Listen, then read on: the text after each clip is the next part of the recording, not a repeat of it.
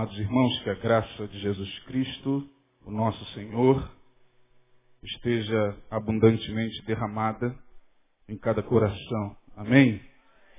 Eu quero, sem delongas, compartilhar com vocês um texto da palavra, aproveitando esse início do mês de junho, melhor, já estamos uh, já na, caminhando para metade do mês, não é isso? Hoje é dia 10, já chegamos em um terço do mês. Portanto, já chegamos no meio do ano. Mas no mês de maio, eh, geralmente damos uma ênfase maior, quase todas as igrejas batistas, se não todas, dão uma ênfase maior às questões ligadas à família. Nós tivemos aqui no domingo último, né, de maio, o culto da família. Quantos participaram do culto da família? Levante as mãos. Vocês foram muito abençoados, amém? Eu gostaria de compartilhar com vocês algo relacionado a uma família bíblica, porque o que mais me conforta na Bíblia é saber que não há nela família perfeita. Eu, ao longo dos anos que eu tenho de convertido, tenho procurado uma família que possa servir de modelo para a minha. E não, não encontrei nenhuma. Eu comecei desde o Éden, e lá no Éden a gente já tem um problema sério, porque ali o primeiro casal, criado em perfeição, criado em inocência, criado em, em completa ausência de mal, cai. O que esperar de uma humanidade caída? O que esperar de famílias que haveriam de se constituir ao longo da história dentro desse quadro de queda, de pecado, de perversão, de ambiguidade, de tortuosidade, de confusão mental, enfim. Eu Tentei procurar na família de Abraão, me decepcionei profundamente. Fui para a família de Isaac, me decepcionei profundamente, porque Isaac repete ah, ah, exatamente aquilo que o seu pai havia cometido. A mentira foi a mesma. Fui para a família de Jacó e eu vi exatamente a mesma coisa, e pior. Vi um homem que enganou seu irmão para pegar a primogenitura. E caminhei pelas famílias da Bíblia a fim de procurar uma família na qual eu pudesse me espelhar. Porque, afinal de contas, nós pastores, quando falamos de família, nós usamos a palavra de Deus e a tomamos como regra de fé, de prática, a tomamos como base, como respaldo para falar ao povo acerca da família. E eu me deparei com uma família que eu julgava ser talvez a que pudesse salvar esse contexto de famílias problemáticas na Bíblia, e vi que esta família conquanto se nos seja apresentada como a família perfeita, como aquela família que ao longo da história a igreja oficial tentou pintar dentro de um modelo de perfeição, dentro de um modelo de impecabilidade, dentro de um modelo quase que é, é, é, perfeito igual a Deus. Eu não sei se vocês já sabem de que família estou falando. Quem pode arriscar? A família de quem? De? Pode falar, irmão. De Jesus. Bom, a família de Jesus é a família perfeita. Vamos tomar como modelo, como parâmetro, a família de Jesus, porque esta sim é a família na qual nós podemos nos espelhar. Há um tempo atrás eu até cantava muito uma música de um padre que eu gosto muito, nunca neguei isso para ninguém, que é o Padre Zezinho. Eu sou fã do Padre Zezinho. Não sei quantos conhecem o Padre Zezinho. O Padre Zezinho é o padre da família. Né? Ele ministra as famílias, o seu sacerdócio, é, todo ele focado na família. E é ele quem, na Igreja Católica, foi o autor de muitas músicas maravilhosas, como por exemplo aquela música Abençoa, Senhor, as famílias, amém. Quantos lembram? Quantos conhecem essa música? Abençoa, Senhor, a minha também. É linda essa música. Tem uma música do Padre Zezinho muito legal, muito bacana, que ele diz assim: Estou pensando em Deus, estou pensando no amor. Que bom seria se o Natal, como é que é? Que bom seria se os homens, se o Natal não fosse um dia, e se as mães fossem Maria, e se os pais fossem José, e se a gente parecesse com Jesus de Nazaré?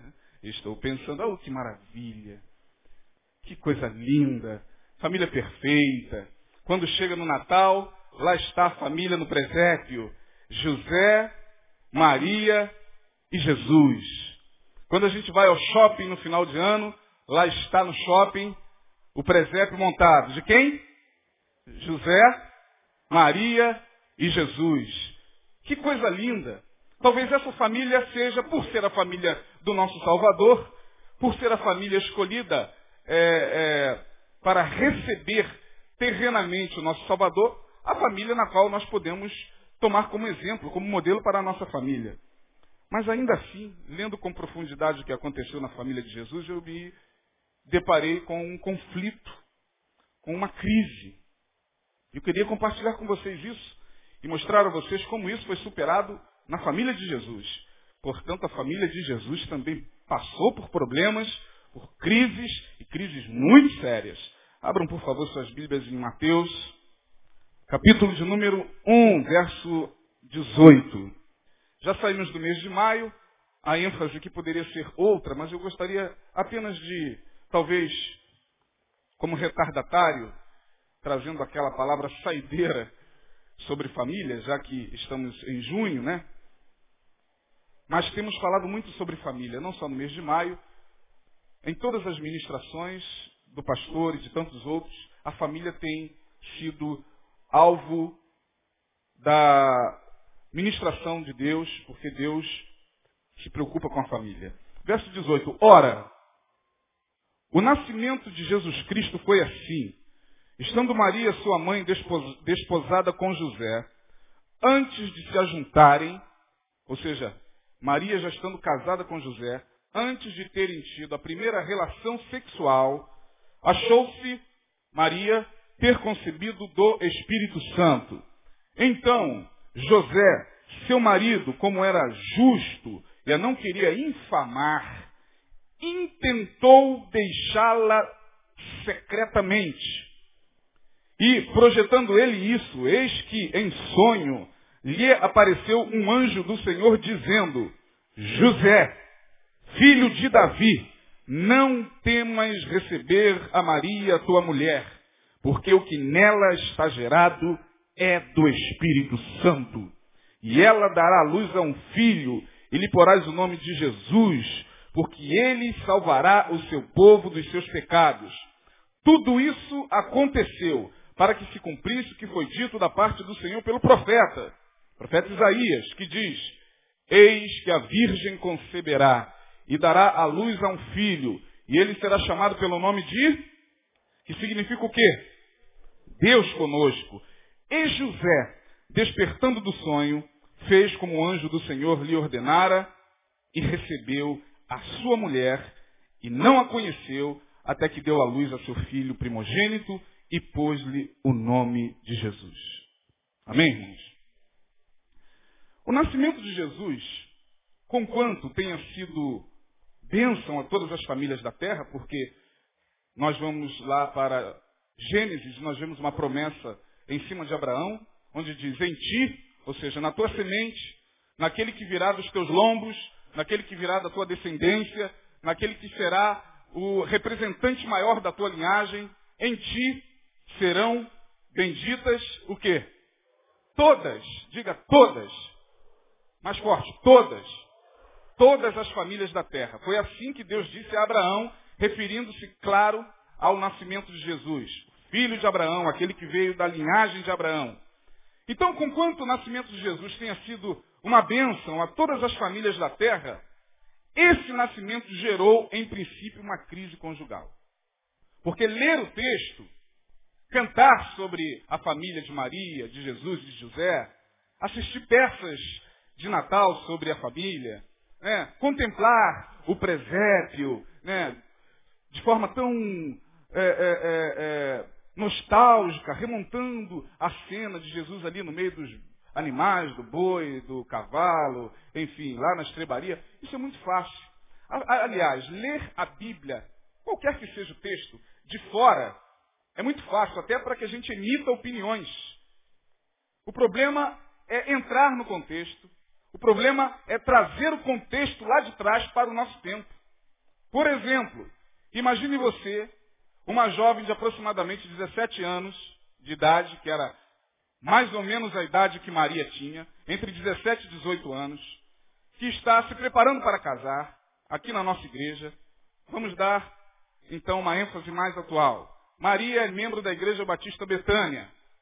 Ela está noiva e vai se casar com o seu noivo José. José é uma bênção. Todos conhecem José aqui na igreja. José é um rapaz de Deus. Um homem que busca o Senhor, um homem que tem bom testemunho dos que estão de fora, amado pelo seu pastor, amado pelo ministério da igreja, amado por todos nós. E José é noivo de Maria. E eles chegam ao pastor, marcam um gabinete e diz, pastor, eu quero casar no dia 18 de junho. E aí o pastor, com alegria, faz o casamento. No dia 18 de junho, a igreja enche. Né? Casamento é uma bênção. Casamento de crente, então, é uma maravilha. Né? Tem salgadinho, tem Coca-Cola e David Keelan. Cassiane. Casamento de crente é uma maravilha. A gente não perde, a gente come bem em alguns. E aí a igreja entra né, para compartilhar do casamento de José e Maria. Sendo que no dia 19, eles casaram no dia 18, no dia 19, né, nós colaboramos lá cortando a gravata, dando uma graninha, para que os dois possam curtir a sua lua de mel. E aí eles vão para um hotel lá em Salvador, na Bahia, ou então lá no Recife, ou então aqui mesmo, no Caravelas. dependendo da grana, né, que cada vez está mais curta. E aí, na noite de lua de mel, é aquela alegria. Os dois virgens nunca haviam se relacionado sexualmente. E aí José, né, já começa a colocar os cremes no corpo, né, começa a se preparar para o ato, porque duas pessoas virgens, quando estão para se conhecer, é algo muito mágico, é algo muito é, é, bonito, né? É algo encantador. E de repente, quando José começa a se aproximar da sua esposa para conhecê-la, ela diz, José, eu preciso fazer uma revelação a você. Eu guardei até esse momento porque eu não queria que isso trouxesse escândalo à nossa igreja. José, o que, foi, Maria? Você tem algum problema? Tem alguma disfunção? Você não, foi ao ginecologista antes? Você não fez os, os preparativos? Não, não é isso. Estou grávida. É assim mesmo que José ficaria. Eu estou vendo aqui alguns homens. Estou grávida, José. Você imagina o que pode acontecer? É da disfunção erétil até a crise mental. Não é verdade? Na hora, como é que é? Você está grávida. De quem? E aí vem a resposta do Espírito Santo. Estou trazendo o contexto para, para os nossos dias. E aí José se levanta, grita e fica nervoso diz, sua traidora, sua cachorra. Sabem vocês muito bem que a mulher, ainda na sociedade do século XXI, quando é ela quem comete o ato, né, ela sempre paga o pato. Ela é a cachorra, a vagabunda, a prostituta, é, enfim. A mulher, coitada, carrega esse estigma sexual é, é, oriundo lá do Brasil colonial, lá de trás, que aí, para quebrar isso, nem a Revolução Feminina conseguiu por completo. Sua vagabunda, sua safada, eu vou falar com o pastor Neil. Está passando três horas da manhã, o telefone do pastor toca. Ah, pastor Alô, pastor José, quem? José, do casamento de ontem. Ô José, uma hora dessas você está me ligando, José. Você não era para estar. Tá... José. Não, pastor. Tem uma crise instalada aqui. Eu não sei o que fazer, eu vou tirar minha vida. O que, é que houve, meu irmão? A minha esposa, pastor, nós nunca tivemos relação sexual. Eu tenho certeza disso. Ela acabou de me revelar que ela está grávida. Pastor, amanhã nós estaremos no seu gabinete. E lá vai José e Maria para o gabinete do pastor. E aí o pastor atende com carinho. O que, que houve, gente? Pastor, ela vem com uma história de que está grávida, escondeu de mim e me revelou na lua de mel. Aí o pastor, Maria, Maria, por que Maria? Você fez isso com José? Oh Maria, não dava para comer, comer, a merenda, como é que fala? Depois, depois do, do sinal, não é isso? Por que você quis comer antes do sinal? Aquela coisa toda, né? Afinal, um casal muito amado pela igreja, pelo pastor. O pastor, não foi homem nenhum. Eu estou grávida, mas não é de homem nenhum. Bom, nos dias atuais, onde se fala de extraterrestre, de mutantes, de seres que aparecem em tudo quanto é lugar, o pastor pode até ficar, ah, mas como é que é isso? De quem é esse filho, Maria? Confessa aqui para o seu pastor. É do Espírito Santo, pastor. Dá para você imaginar o que seja isso, irmão? Dá para você imaginar como ficou José na história? Eu pergunto a você, você sendo José, acreditaria nessa história? Você sendo José, à época, você acreditaria nisso? Mas é claro que não. Como ele não acreditou. E se instala uma coisa que nós chamamos de desconfiança. Desconfiança. José se deixa cometer pela desconfiança. E eu vou dizer uma coisa para vocês. Não há sentimento mais destrutivo na vida de uma família do que a desconfiança. Quando a desconfiança se instala no seio familiar, se, está, se instala entre o casal, se instala entre o cônjuge, acaba com toda a harmonia, com toda a paz. E pode ser, não sei, Deus o sabe, que eu esteja me dirigindo aqui a casais e a famílias que já viveram isso. Que já viveram um momento em que a desconfiança se instalou por completo em relação a ela, em relação a ele. Desconfiado, José, da gravidez estranha da sua esposa, o que, que ele faz? Ele simplesmente intenta deixá-la. Não vai haver mais relacionamento conjugal. Não tem mais como ficar com você alimentando essa história fantasiosa de que você está grávida do Espírito Santo, Maria. É claro que você me deu bolada nas costas. É claro que você me colocou um par de chifres daqueles bem largos que tem lá no alpendre do altar, aqueles chifres sacerdotais. E eu não tenho mais como ficar com você. Eu não posso mais levar adiante esse relacionamento. E não tinha como levar adiante mesmo. Porque a desconfiança, quando se instala, tira, rouba de nós a harmonia, a paz e quebra completamente esse elo que nós estabelecemos entre nós e os nossos familiares de total confiança. A desconfiança é uma desgraça. O que é desconfiança? Eu peguei essa palavra, desconfiança, e eu não gosto muito de ir ao dicionário, não. Geralmente eu gosto de pegar a estrutura da palavra para ver o que, que ela está querendo me mostrar. E aí é fácil. Quando você pega a palavra desconfiar, é só pegar a palavra oposta. Confiar. Sabe o que é confiar em alguém? O que é confiar em alguém? É acreditar em alguém? Também. Depositar na pessoa toda a sua expectativa?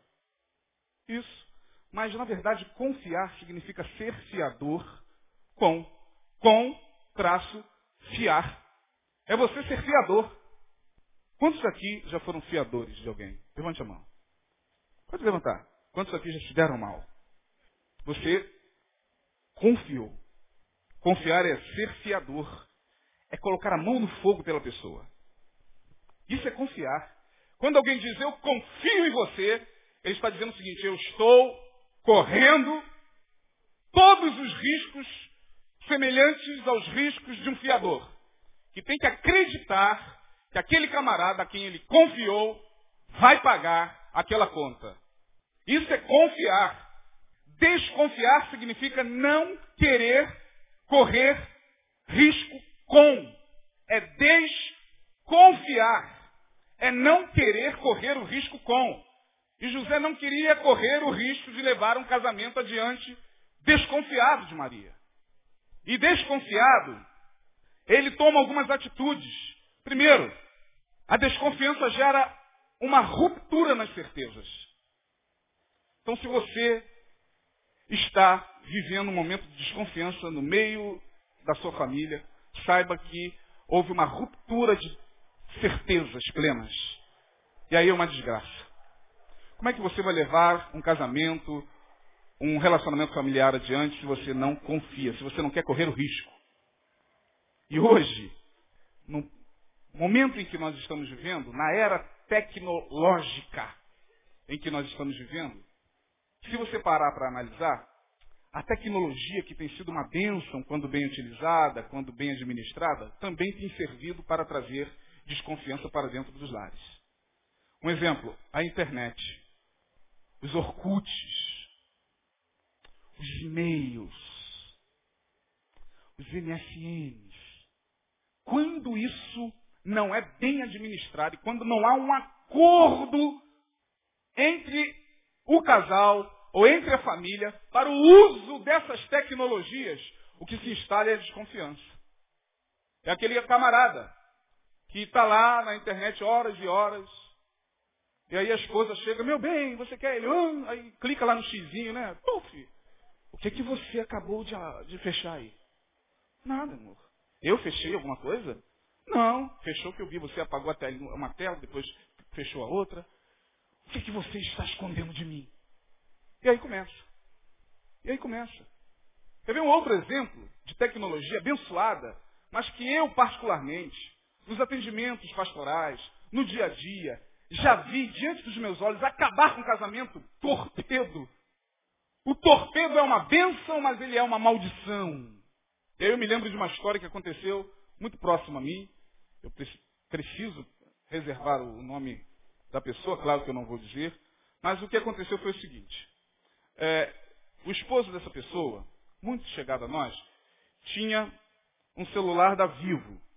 Ah, a mãe dela, eu vou tentar contar a história para vocês tentarem alcançar, tá bom? Se ficar confuso, a mãe dela tem um celular semelhante ao dele. Tá claro até aí? Sim ou não? O sobrinho dela, consequentemente, neto da mãe dela, mandou um torpedo para a namorada mas mandou esse torpedo para o celular da avó, que era a mãe dela. Isso aconteceu diante dos meus olhos. E aí falou assim, vou dar um, vou usar nomes fictícios. Priscila, meu amor, estou com tanta saudade. Quando é que nós vamos nos ver? O neto dessa senhora mandou esse torpedo para a namorada no celular da avó. A avó é mãe dessa menina, cujo marido tem um celular igual. Estou claro ou não? Estou claro? Está confuso, gente? Ela chega em casa. Aliás, ela chega na casa da mãe. Vai, pega um copo d'água, bebe e passa e vê um celular que era muito parecido, praticamente a mesma marca, o mesmo modelo do celular do marido dela. Só que o celular era de quem, gente? Da? Da avó dela. Aí ela vê um torpedo. Ué, fulano recebeu um torpedo? Priscila. Estou morrendo de saudade de você. Não vejo a hora de nós nos encontrarmos. Ai, meu Deus!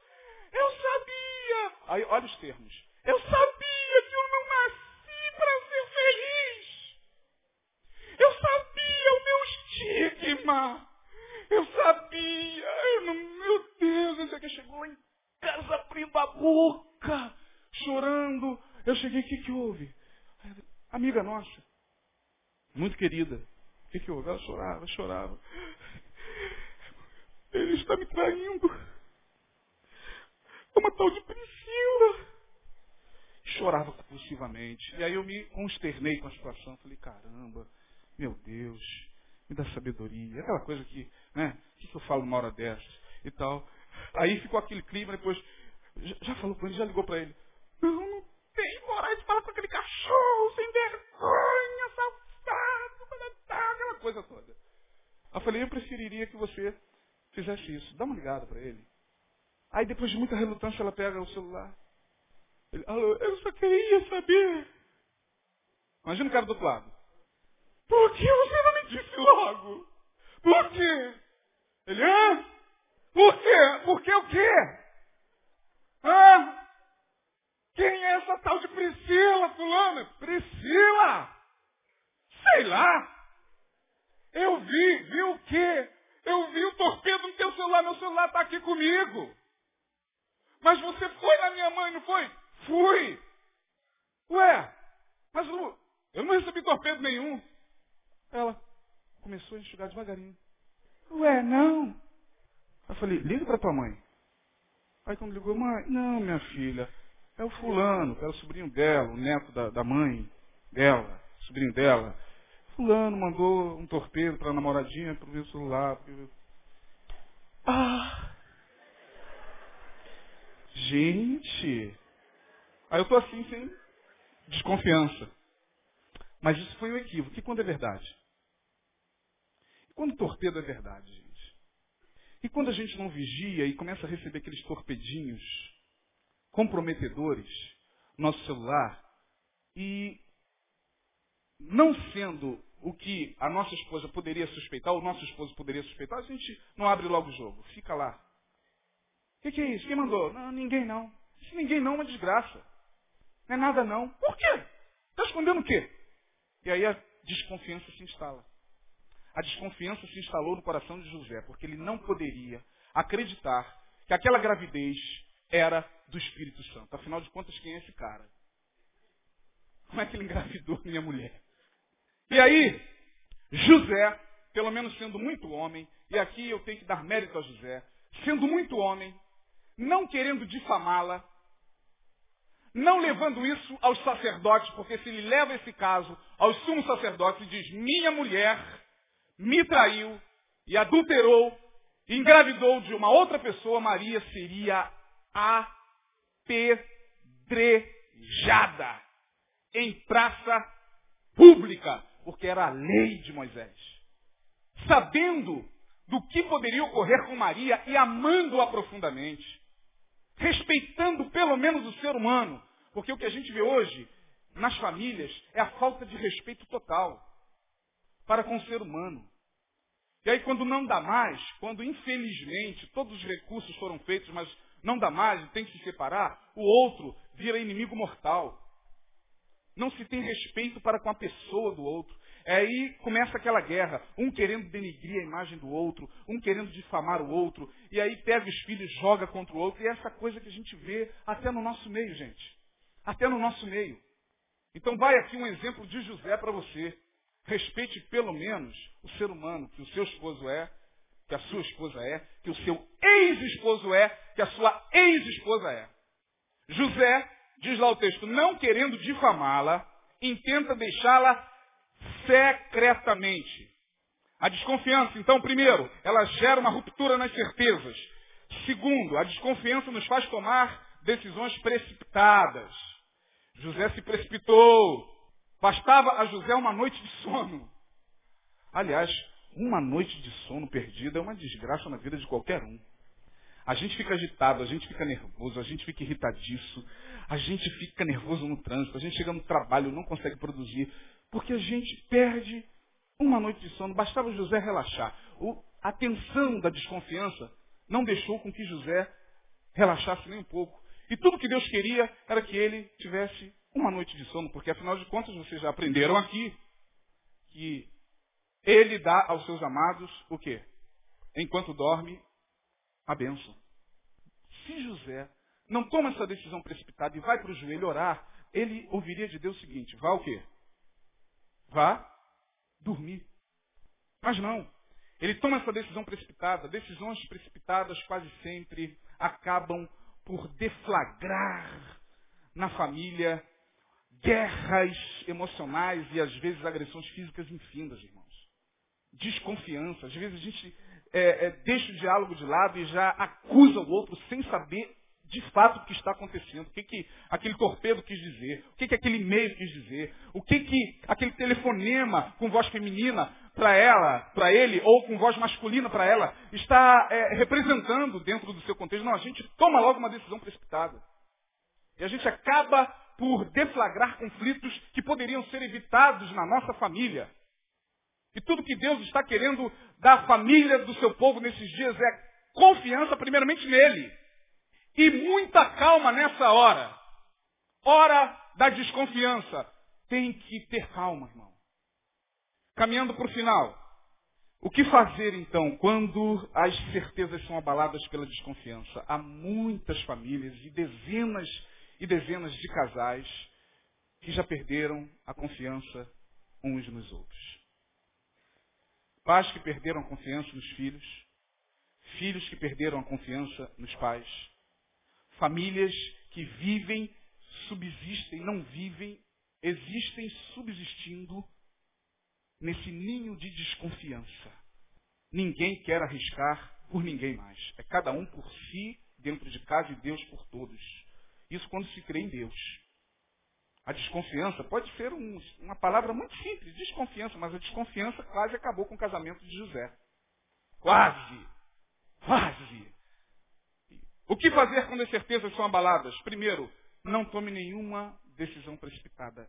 Espera em Deus. Esperei com paciência no Senhor. E ele se inclinou para mim e ouviu o quê? O meu clamor. Deus ouve. Deus age. Deus revela. Não há nada que, estando oculto, não haja de se manifestar pela luz, porque a luz tudo revela. Não adianta você perder as suas noites de sono desconfiado com isso, com aquilo. Entrega nas mãos de Deus, porque o que está oculto virá. A luz vai revelar, como a luz revelou. Então não tome nenhuma decisão precipitada. Segundo, saiba, como eu disse agora, que o que está encoberto será revelado pela luz. Veja o verso de número 11, aí do capítulo 1. Aliás, desculpa, uh, verso 21. Diz aí na tua palavra, ou melhor, na tua Bíblia o quê? E ela Dará o quê? A? Ela dará a? Ela trará a luz. A luz tudo revela. Não adianta a gente ficar se carcomendo pelas desconfianças. Porque só quem pode trazer a verdade à tona é o Senhor. Mas para isso a gente precisa confiar nele. Entregar nossas questões nas mãos dele. Entender que só ele tem poder para fazer com que as coisas se tornem muito claras diante de nós. Porque nós não temos essa capacidade quando estamos tomados por algum sentimento negativo. A nossa mente turva. A gente chama bem de mal, chama mal de bem, a gente chama escuro de claro, claro de escuro, a gente chama alto de baixo, baixo de alto. Tem que relaxar a mente, respirar fundo e entregar nas mãos de Deus. Crendo que tudo será trazido à luz. Ela deu a luz, porque a luz tudo revela. O verso 24, para a gente terminar, diz o seguinte: José, depois de ter tido uma boa noite de sono, bastou ele dormir. Olha, irmão, vá dormir em paz. Você que não está dormindo, como foi dito aqui já há algum tempo, você que vem sendo acometido por distúrbios do sono, em função daquela desconfiança, daquela incerteza, daquele incômodo.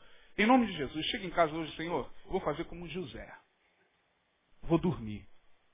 Vou dormir. E não entra em briga, em guerra com sono, não. Não, vou dormir, eu vou dormir. Em nome de Jesus, eu vou dormir. Esse problema será resolvido. Eu vou dormir. Não. Relaxa, porque Deus continua sendo o Deus dos sonhos. Aliás, eu não vejo uma forma melhor de Deus falar conosco a não ser na madrugada. Os homens da Bíblia, todos eles, de capa a capa, eram homens que sonhavam. José era homem que sonhava. Daniel era homem que sonhava e interpretava sonhos. Os homens da Bíblia sempre sonharam. Sempre sonharam. Deus tem um jeito muito específico de se revelar no nosso inconsciente enquanto dormimos. Quantos já receberam respostas de Deus por sonho? Levante a mão. Não, irmãos. Deus fala nos sonhos. Porque Ele é aquele que conhece melhor a nossa psique, o nosso inconsciente. Enquanto a gente está dormindo como uma criança, Ele está agindo, porque o guarda de Israel não dorme. Nem diabo.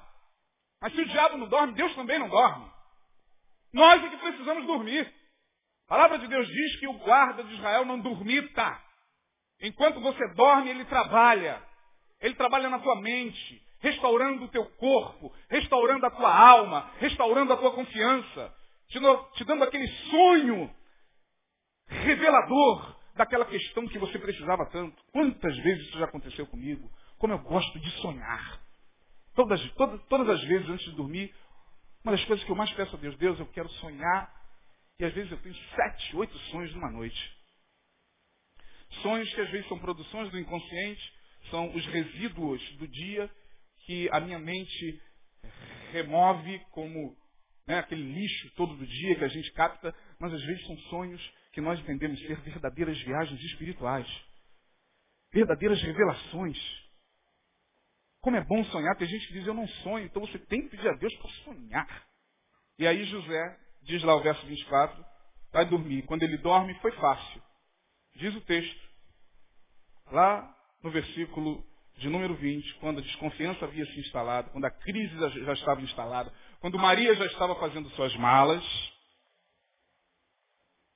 pronta para viver a vergonha de um casamento rompido, o verso 20, projetando ele isso, eis que em sonho, diga em sonho, mais alto, em sonho, mais alto, em sonho, lhe apareceu um anjo do Senhor dizendo, José, filho de Davi, não temas. Diga, não temas. Mais uma vez, não temas. Não temas receber a Maria, tua mulher, porque o que nela está sendo gerado é do Espírito Santo. E despertando José, verso 24, do sonho, fez como o anjo do Senhor lhe ordenara, e fez o que depois? E recebeu sua mulher. Confiou. Então é sonhar e confiar. Confiar e sonhar. É entregar nas mãos de Deus mesmo o que está oculto, o que está confuso, o que ainda não está claramente discernido. Entrega nas mãos de Deus e sonha. Sonha porque no sonho Deus fala. Acordado também. Mas Deus é poderoso para trazer à luz o que está oculto. A família de José viveu uma crise, irmão. Se a família de Jesus viveu crises conjugais, familiares, quanto mais a nossa. Mas a gente tem que aprender nesses dias a conviver com a crise de modo inteligente. Quem conhece a palavra não pode mais deixar com que a desconfiança se torne esse monstro que rouba as certezas e que rompe com a harmonia do lar. Então, em nome de Jesus, se você recebe essa palavra nesta noite, creia, Deus está trabalhando enquanto você dorme. Deus abençoe.